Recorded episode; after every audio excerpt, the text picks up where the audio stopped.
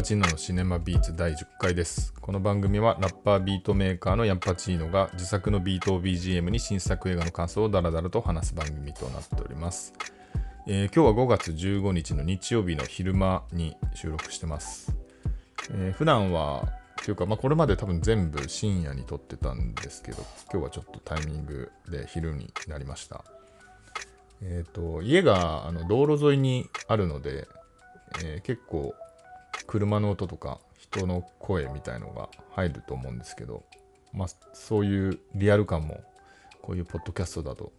いいなっていうふうにも思うので、えーちょっとそれも含めて聞いてもらえればと思います。まあ、意外と BGM で聞こえなくなってるかもしれませんが、はい。で、まあ、今回10回目、まあ、記念すべきってほどまだやってないですけど、えーいいペースで毎週できてるかなというふうに思って、このまあ、このポッドキャストを配信してるアンカーっていうアプリがあるんですけど、まあ、それで視聴データみたいのが見れて、徐々にですけど人を聞いていただいてる方の人数も増えていて、ちょっとやる気になります。で、えーそうですね。あと、まあ、国別で言うと、そう日本以外の国からも聞いてもらっている方もいて、あの、なんか自分が全然想像しない景色でこのポッドキャストを聞いてくれる方がいるっていうのはとても嬉しいなっていう。なんか前回、あ、前回じゃないか、前に話したその海外でなんか日本語のラポッドキャストを聞くっていうの僕も好きで、なんかその不思議な感覚というか、あの見えてる景色は思いっきり海外なんですけど、その日本語をずっと聞きながら街を歩くみたいなのすごい好きなんで、そういう感覚なのかどうなのかわからないですけど、あのすごい嬉しいです。で、エピソード別で言うと、カモンカモンが一番再生されていて、えーまあ、すごい好きな映画ではあるんですけど、まあ、意外といえば意外な感じもしなくもない感じがしますね。だからいわゆるあの大型映画というよりは割とこういう映画の方がこのポッドキャストを聞いていただいている方は関心があるのかもしれないですね。まあ、あのこの映画選びはあんまり、えー方向性は絞ってないので、ていうかまあ自分が見る映画が、あのまあ何でも見てるっていう感じなので、その感じ続けていこうと思ってるんですけど、まあそんな傾向が読めたという話ですね。で、まあ今後もちょっと継続していきたいというふうに思ってます。で、えーそうですね、まあたまにはあのビートの話をしたいと思うんですけど、まあ後ろで鳴ってるやつ、まあこれもずっと同じの最初から変えずにやっていて、えーちょっとこの後のまあ、ここの始まりはなんとなくなんか毎回同じっていうのもいいなってちょっと思ってるところがあるんで、一旦このままにするんですけど、えーこの次のやつはちょっとたまには新しいやつに変えようかなっていうふうに思ってます。で、えっ、と、まあ、どんな感じで作ってるかっていうのをあんまりこういうビートメイクとか、えー普段関心がない方にちょっと話すと、えーまあ、基本的には僕はパソコンで1台で作っていて、えー DAW っていうパソコン上で音楽を作れるソフトがありまして、えーと僕が使ってるのは Ableton っていう会社のライブっていうソフトなんですけど、えそれに、え基本的にはサンプル音源と、あとまあ一部そのその DAW 内にある、えー音の、えー素材を使ったりとか、あとまあたまにレコードからサンプリングみたいなこともします。で、えーそうですね。あのそうですね。まあ一応フレーズを弾いたりすることもあったりとか、あとそのサンプルを、えーキーボードの鍵盤にアサインして割り振って弾き直すみたいなこともするんで、家の場合はそのパソコンに MIDI キーボードっていうその鍵盤をくっつけることもあるんですけど、えーまあ、くっつけているんですけど、あの僕の場合、割と外でも作ることがあって、まあ、外っていうかあのカフェですね、チェーン店系のカフェで、えー曲作りすることがあって、なんか自宅でだとなかなか他のことに気に取られたりとかしがちなので、あのまあ、カフェでやるとすごい集中できていいので、そういう時は、あの、パソコン上のキーボード、あの普通にローマ字が振ってあるキーボードをにあの音を割り振ることができて、まあ、それで、まあ、演奏つってもあのすごい弾けるわけじゃないのであのどっちかというと打ち込みなのであの、まあ後で直せるっていうのもあるので、まあ、それで弾いてっていうのは結構やるんで本当にパソコン1台であの外でも作れるっていう、まあ、すごい便利な時代ですね僕がまあ一番最初に作ったのは今度高校生とかの頃ですけど、まあその頃はパソコンではあの作れなかったんで、まあそんな手軽じゃなかったってことを考えると今本当に便利な時代だなというふうに思ってます。あの、まあラップもやってるんですけど、どうしてもあの歌詞を書く方が時間かかっちゃって、まあ、特に最初の一言目というか、あの何についてラップするかってことですごい時間かかったりするんですけど、やっぱ曲作る方は割とさっきのサンプル音源っていうのをインターネット上で探してそこからなんかインスピレーションというか、まあ、それいじってるうちになんとなく曲になったりっていうことが、えー、あるのであの曲作る方が割とサクサクできまして、まあ、しかも何でしょう完璧にその1曲として仕上げなくても本当に1分ぐらいのループみたいなのでも、ま、とりあえずアップするみたいな、えー、風な方針でやってまして、まあ、のそういう意味だと息抜き的な感じもあってですねあの好きな作業だなというふうに思ってます。なので、まあ、今後も、えー、新しいのができたらたまに入れ替えたりとかしていきたいかなというふうに思っています、まあ、ちょっとこれあの映画のポッドキャストなんでどんだけこのビートの話にニーズがあるかはよくわからないですけどあのたまにちょっと話をしたいなっていうふうに思っています。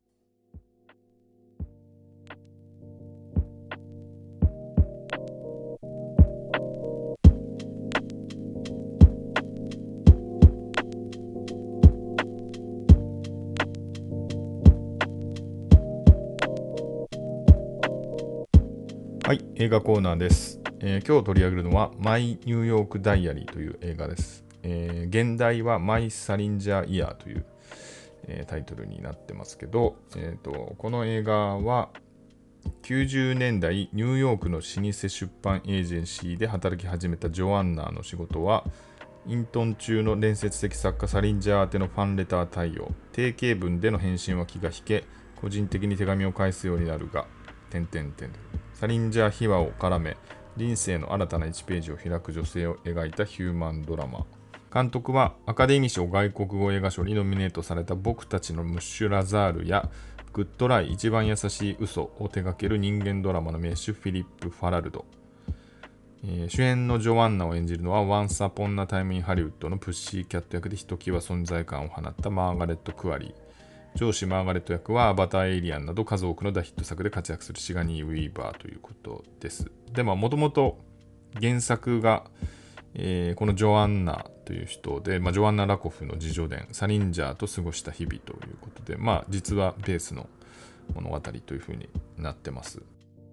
えーまあ、この映画は文芸版プラダを着た悪魔みたいな紹介のされ方をして、えー、いるんですけども、えーまあ、僕がプラダを着た悪魔見たことなかったんであのこのマイニューヨークダイアリーを見た後に、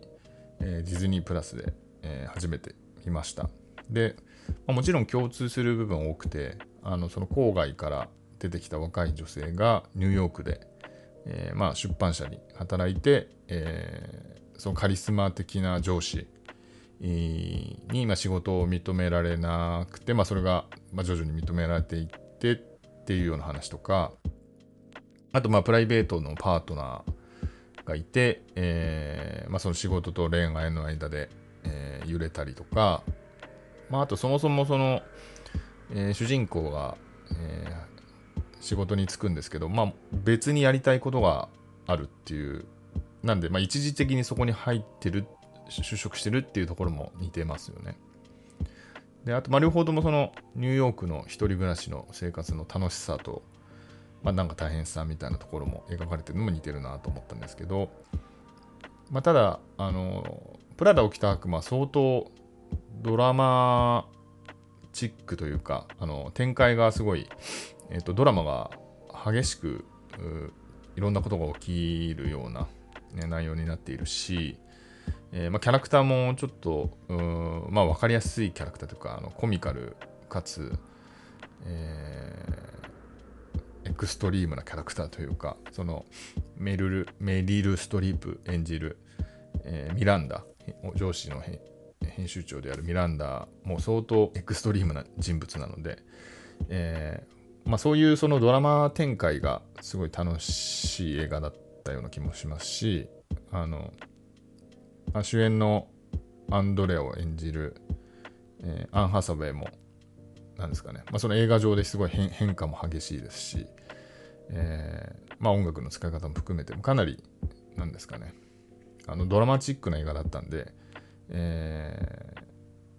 まあ、それを期待していくと、えー、今回のマイ・ニューヨーク・ダイアリーは、まあ、ちょっと地味というかあのそんなに激しいドラマがないっていうところは結構大きく違うんで、まあ、それで、あのー、まあ、このマイ・ニューヨーク・ダイアリーのレビューとかで結構辛口な意見も見たんですけど割とそういうふうにあのプラダを着た悪魔みたいなのを期待していくとがっかりする人もいるのかなっていうのはちょっと、えー、思ったりしましたね。はい、でもまああの比較することでなんかその違いが面白いなっていうふうには僕は思ったりはしました。あの特にその上司との関係のところが結構全然違くて、まあ、さっきも言った通りそのプラダを着た悪魔だとそのあのまあ、メリル・ストリープが演じるミランダの編集長は、まあ、相当うん強い人ですよね、まあ、とにかく強くて、えー、まあちょっと笑っちゃうぐらい、まあ、今の時代で見るとちょっとパワハラみが強すぎる感じもするんですけど、まあ、当時でもちょっと多分ある程度誇張してはいるんですけどあのものすごい強い人物として描かれていますよね。あのもう絶対越えらなそうな壁っていうか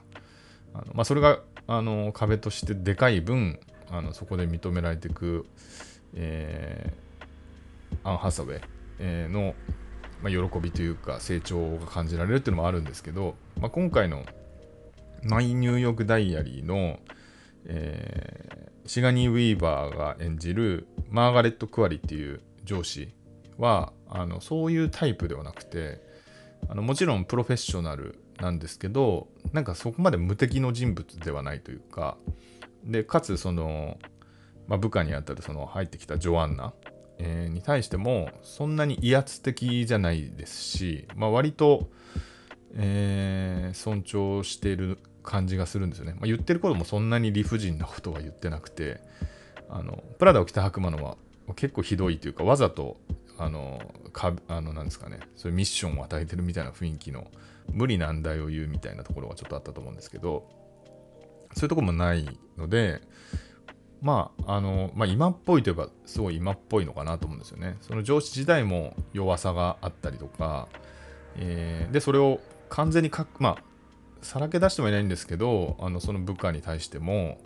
全く見せないわけではないし、まあ、最後の方はちょっとその辺も見せていって、えー、なんかお互いが補完し合ってるような関係っていうのがあのかなり、まあ、プラダの北悪魔もそういう側面もゼロじゃないんですけど、まあ、やはりちょっとそこのメルメリル・ストリップ、これ言えないな、えっ、ー、と、ミランダ編集長があまりに強いんで、あの、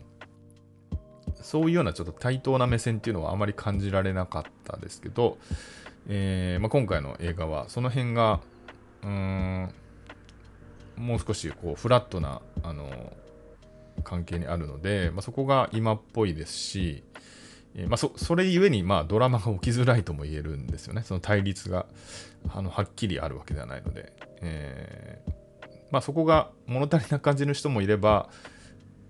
まあ、僕なんかはそこがまあ今っぽくて心地よいというかあのそういう風な感覚を得ましたね。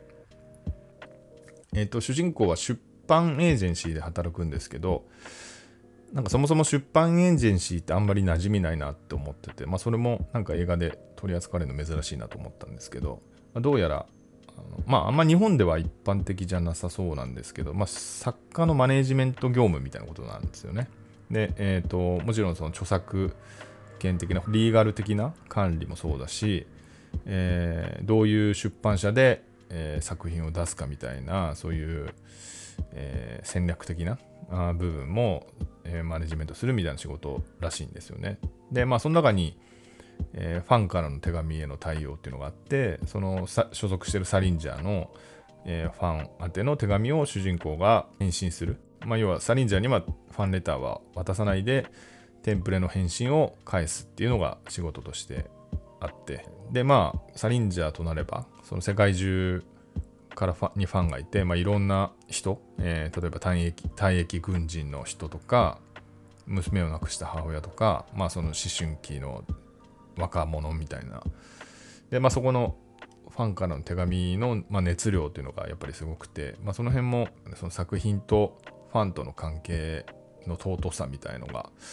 えー、結構グッとくる内容でまあそれをテンプレで返すことっていうのが結構しんどいっていうのはすごい想像がつくので、まあ、それが主人公の気持ちが変わる、えー、きっかけになるっていうのはすごいいい作りだなというふうに思いました。でちなみにサリンジャーについてなんですけどあのまあ、この主人公もそうあのサリンジャー読んだことないっていう実話のそのジョジョアンナ含めてそうみたいですけど僕も読んだことなくてあのライ麦畑で捕まえてはなんか多分表紙とかは図書館学校の図書館とかでなんか見た記憶はあるんですけど読んだことないんであの、まあ、前回のドクター・ストレンジ話で言うとその本当はサリンジャーを読んだ方が楽しめるみたいな話もあるんですがまあこの映画自体もちろん多分読んでた方がいろいろ分かることもあると思うんですけどまあ読んでなくても楽しめたかなとは正直思ってます。まあ主人公も読んでないんでね あのいいんじゃないかというふうな気もしますがでも結構その、えー、この90年代のサッカーネタみたいなのが結構出てくるんでまあ知ってるともっと多分楽しめる部分もあったのかなというふうには思いますね。あのサリンジャー以外の作家の名前とかあのそういう、えー、当時の文芸の背景みたいなのを分かってるとより楽しいかもしれないです。はい。で、えー、そうですね。あと何があるかな。えー、なんかちょっと思ったのが、あの、あ、まあ、これも、ちょっと自分の話と無理やりつなげる部分ではあるんですけど、あの、プラダを着た悪魔も共通なんですけど、主人公がそもそもその仕事をやりたいわけじゃないっていうのが共通してるんですよね。まあ、今回の主人公も、もともとは詩人になりたいという気持ちもありながら、あの、とりあえず就職したみたいな感じなんですけど、で、まあ、プラダの着た悪魔プラザを着た悪魔もファッション誌に入ったけども本人はジャーナリズム専攻みたいなところがあったんですけど、えーと、特に今回の、えー、マイ・ニューヨーク・ダイアリーの主人公は、まあ、かなり近いところに就職してはいると思うんですよね。だからその自分が書く人になるのかその書く人のマネジメントというかサポート支える側になるのかっていうところで言うと距離感はすごい近い仕事についているけど、えーだんだんそこのギャップを感じ始めるっていうようなことなんですけどなんか自分も似たような経験があってなんか僕はまあ音楽が好きだったんで、まあ、大学時代とかはなんか、まあ、音楽でなんとかなんないかなってぼんやり思ったりもした時もあったんですけど、まあ、とはいえなんか全然そこまでまあ実際そこまであの頑張ってもなかったんですけどそのあのミュージシャンとして。えー、まあ、なんとなくレコード会社で働こうかなみたいなことがあの思っていて。で実際その就職活動の中であるレコード会社であの最終選考まで行った会社があってでその最終選考の試験っていうのが1ヶ月間レコード会社で働くっていう内容だったんですよね。その学生なんですけどあの就職活動なんで。であのいろんな社員についてあの、まあ、働くっつっても、うんまあ、バイトっていう感じで、まあ、会社を知るってことが割と半分目的みたいな、あのそういう、まあ、選考過程としてあったんですけど、まあ、その時に、あの同じような気持ちになったというか、あの自分はやっぱ自分で何か作品を作ることにすごい興味があるわけで他の人のサポートをするっていうのがあの結構うんそこの帰りに結構苦しんだというか、なんか今だったらもう少し距離感をコントロールできたような気がするんですけど、当時は、なんですかね、気持ち的にもすごい尖ってたというか、あのそういう部分があったんで、しかも自分がそのそんなに好きでもないミュージシャンとか音楽をサポートするってことが全然折り合いがつかなくて、まあ、というところで結局、まあ、レコード会社で働くって多分あの自分には合ってないのかもしれないと思って、まあ、あの音楽と関係ない会社に入って、まあ、余暇の間に土日とかにやろうとかいう風な考え方に落ち着いたんですよね。まあ、そういう意味だとそういう選考過程があったのはすごいいいことだし、まあそういうこうそういう人も多いから、あのそういう試験をやってるのかもしれないんですけども、なんでその、すごい気持ちがそれに関しては分かりますね。やっぱりその自分がやりたいのか、その支えたいのかっていうのは、まあ、やっぱり結構違うものだなっていうふうな思うのと、あと、あの、とはいえ両方とも作品、あの2作品とも主人公は結構頑張るわけですよね、その目の前の仕事に対して。まあ、それは上司に認められたいとか、周囲の人に認められたいとかあるし、あとまあ、働くこと自体が初めてだったりとか、そういう時って、あの、まあ、そもそもその達成感だけで結構やっていけるっていうのもあるのかなと思ってて、で僕もそのさっきの話でその結局就職した会社の最初にやってた仕事っていうのは全然自分がやりたい仕事でもなかったというかあの本当にまああのー、あんまり興味のない仕事だったんですけど、まあ、その時もやっぱり上司に認められたいとかその周囲だったり、まあ、単純にその目の前のタスクをクリアする心地よさみたいなので結構やれてしまった部分があってまあ本当に不器用な人はそこでそういうあの自分が好きじゃないことはやれなくて、まあ、やっぱり自分の好きなことをやったりとかする方向に修正するのかもしれないんですけど結構やっぱり仕事自体って別に好きじゃなくてももちろんやれるというか楽しさがあるのでなんかその辺も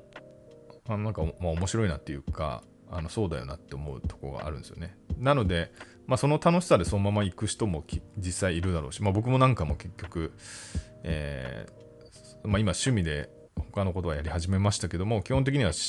まあ、まあ、仕事も徐々に好きな方向には来てはいるんですけどあの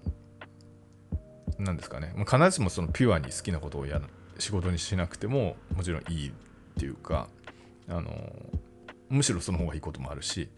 あのっていうところもあるなと思いましたね。ここから先はなんか、あのー、まあ、人によって、まあ、そのまま、えー、行く人もいるし、どうしてもやっぱりやりたいことに突き詰めたいっていう風に感じで方向修正もする人もいるだろうしっていうところで、えー、分かれていくのかなと思ったんですけどまあなんかそんなことをいろいろ考えたり思い出したりする映画でした。まあ、あとはその主人公が社会人これ1年目で、まあ、ニューヨークに出てきてなんかその生活もすごい楽しそうでしたよね。あの友達がブルックリンに、えー、住んでて、まあ、そこに最初居候みたいな形で過ごすんですけどあの、まあ、ブルックリン周りの生活も楽しそうだしその仕事終わりにあのレストランで仲間が集まっててそこで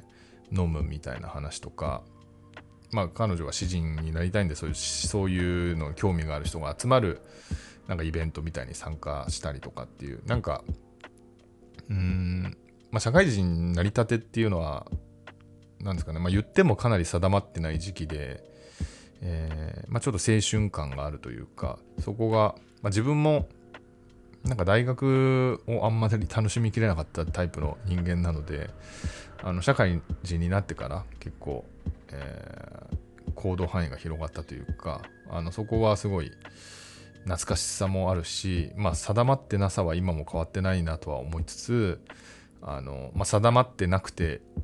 いい時代っていうかあのそういうその働き出した頃っていうのがすごいあのじじんわりきた感じがしました。なのであの、まあ、プラダを着た悪魔から入ると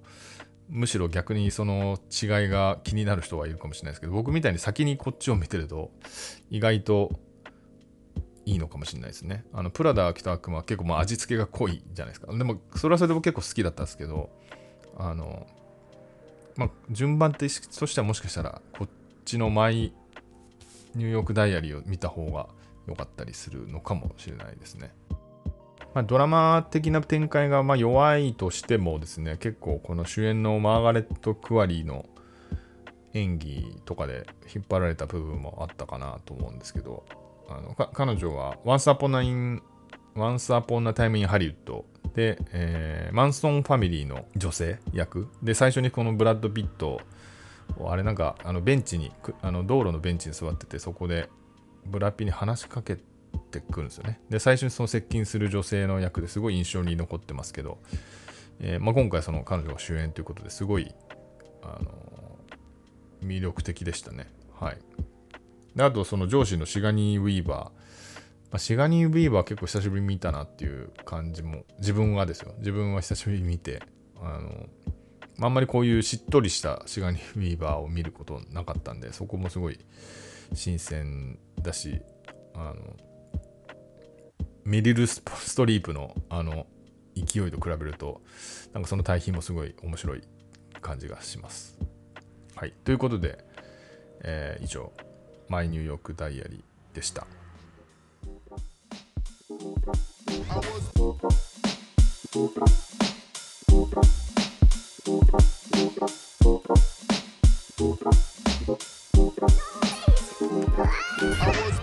はい、エンディングです。えー今日は、あのーマイニューヨークダイアリーとかはやっぱり自分の経験でも結構紐づく部分が多いんで、逆になんか喋りづらい部分もあったりするなというのを喋りながらちょっと思っていました。はい。まあでも、あのーなんですかね、まあ、映画でそういう自分のことを思い出されるさせられるっていうのは結構好きな体験ではあって、えーまあ、そういう映画引き続き見るとは思うんですけど